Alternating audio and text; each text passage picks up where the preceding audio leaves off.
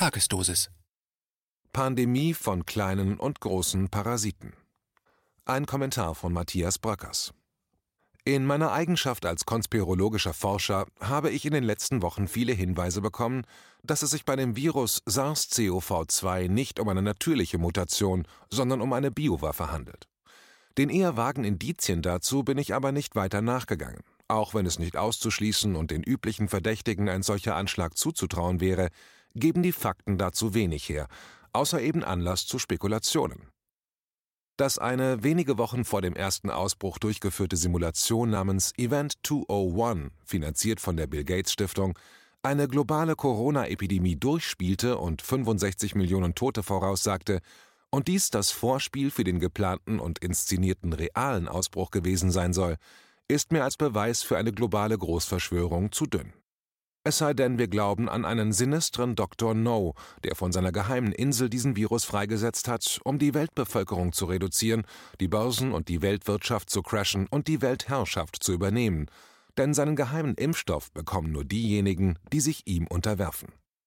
Abgesehen von einem solchen James Bond-artigen Megaschurken wüsste ich aber niemanden, den ich aktuell zum Verursacher und Sündenbock der Seuche machen könnte. Sie scheint den globalen Kapitalismus sehr viel härter zu treffen als den menschlichen Organismus, was die üblichen Verdächtigen Finanzelite, militärisch-industrieller Komplex als Täter eher ausschließt. Dass die christliche heilige Corona die Patronin des Geldes und der Schatzsucher ist, mag Zufall sein. Die Bekämpfung des Namensvetters der Märtyrerin hat an der Wall Street jedoch schon mehr Kapital vernichtet als der letzte große Crash im Jahr 1987. Und dieser Crash war erst der Anfang. Denn was der Lockdown ganzer Nationen, die weltweiten Quarantäneverordnungen und Reisebeschränkungen ökonomisch noch alles anrichten, ist kaum abzusehen. Und wenn die Corona-Krise die Blase von 200 Billionen an Derivaten platzen lässt, dann schlägt ein Finanzmeteorit von apokalyptischem Ausmaß ein. Dagegen sind die allgemeinen Hamsterkäufe von Klopapier, die Panik auf der Keramik wirklich ein Fliegenschiss. Tendenziell um einen solchen handelt es sich freilich auch bei der ganzen aktuellen Corona-Epidemie, die nach Ansicht von Dr. Wolfgang Wodark, Lungenfacharzt und Seuchenexperte, ehemaliger Bundestagsabgeordneter, sogar noch milder verläuft als die üblichen Grippeepidemien im Winter. Er beruft sich dabei auf die Letalitätsrate von Erkrankungen, die europaweit erfasst wird und bis Anfang März niedrigere Todesraten aufweist als im Vorjahr. Wurde nicht seit kurzem nach dem neuen SARS-CoV-2-Virus gesucht, wäre diese Pandemie nach seinen Aussagen gar nicht weiter aufgefallen. Die überfüllten Krankenhäuser in Italien sprechen allerdings eine andere Sprache und hätten auch ohne Corona Aufsehen erregt. Mir kommt dieses ganze Ereignis vor wie ein subversiver Wink von Gaia, dem physiologischen System der Erde. Politik und Staaten schalten weltweit in den Krisenmodus und kaum sind ein paar hundert Menschen an der Grippe gestorben, werden ganze Länder gesperrt, Massenveranstaltungen abgesagt, die große Wirtschaftskrise droht. Zwar haben die meisten von Corona Befallenen nur einen Schnupfen, die Todesrate freilich wird von der Weltgesundheitsorganisation WHO mit 3,5 Prozent angegeben, obwohl die Gesamtzahl der Infizierten gar nicht bekannt ist. Dass laut WHO jährlich 5 Millionen Menschen an Luftverschmutzung sterben, ist hingegen nirgendwo ein Grund, in den Krisenmodus zu schalten und drastische Maßnahmen gegen diese Gefahren einzuleiten. In China, wo Corona-19 zuerst ausbrach und die Luftverschmutzung ein großes Problem darstellt, zeigt sich unterdessen auf den Satellitenbildern erstmals seit Jahren wieder blauer Himmel. Die Megamaschine der Industrie und des Konsums ist ins Stocken geraten, und schon atmet die Erde auf. Ein winziger Parasit zwingt das riesige parasitäre System menschlicher Wirtschaft in die Knie.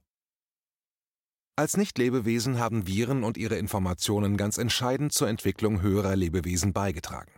Als frei umherschweifende Informationseinheiten und Meister der Mutationen gehören sie seit 3,5 Milliarden Jahren dazu und sind ebenso unverzichtbar wie die Bakterien. Das erste Biomolekül, die Ribonukleinsäure RNA, wurde von seinen Entdeckern Viroid genannt, weshalb es keine haltlose Spekulation ist, die Viren als den Ursprung des Lebens und der Evolution anzusehen. Sie sind, wie die Virenforscherin Karin Mölling ihr Buch genannt hat, eine Supermacht des Lebens. Nur weil in unserem Körper ein ganzes Arsenal von Viren steckt, verfügt er über die nötigen Informationen, sich gegen schädliche Eindringlinge zu verteidigen. Aber für ein neuartiges Virus wie SARS-CoV-2 hält das Immunsystem noch keine Antikörper bereit, die das Andocken an menschliche Zellen verhindern. Für Kinder und junge Menschen ist SARS-CoV-2 aber offenbar kein Problem. Sie können den Eindringling aufnehmen, ohne dass sich Symptome zeigen. Der Wink von Gaia wäre insofern auch ein Gruß an Greta. Corona rafft bevorzugt alte Männer, wie den Autor dieser Zeilen dahin. Das ist zwar tragisch, aber irgendwie auch bezeichnend, denn sie sind es, die für die Krise des Planeten in erster Linie verantwortlich sind. Und wäre es eine himmlische Plage, wie die aufgrund des Klimawandels aktuell so extremen Heuschreckenplagen in Afrika, könnte man zynisch sagen, dass von Corona durchaus die Richtigen getroffen werden. Wer jetzt Grenzen passieren will, muss sich das Fieber messen lassen und wer welches hat, wird in Quarantäne gesteckt. Aber fiebersenkende Maßnahmen helfen nicht, wenn Lunge, Herz und die anderen Organe weiter geschädigt werden. Das gilt für den von Corona-19 befallenen menschlichen Organismus und es gilt für den vom Homo sapiens befallenen Planeten. Beide können nur heilen, wenn aus den Parasiten Symbionten werden. Matthias Bröckers veröffentlichte zuletzt Don't Kill the Messenger – Freiheit für Julian Assange im Westend Verlag. Er bloggt auf bröckers.com.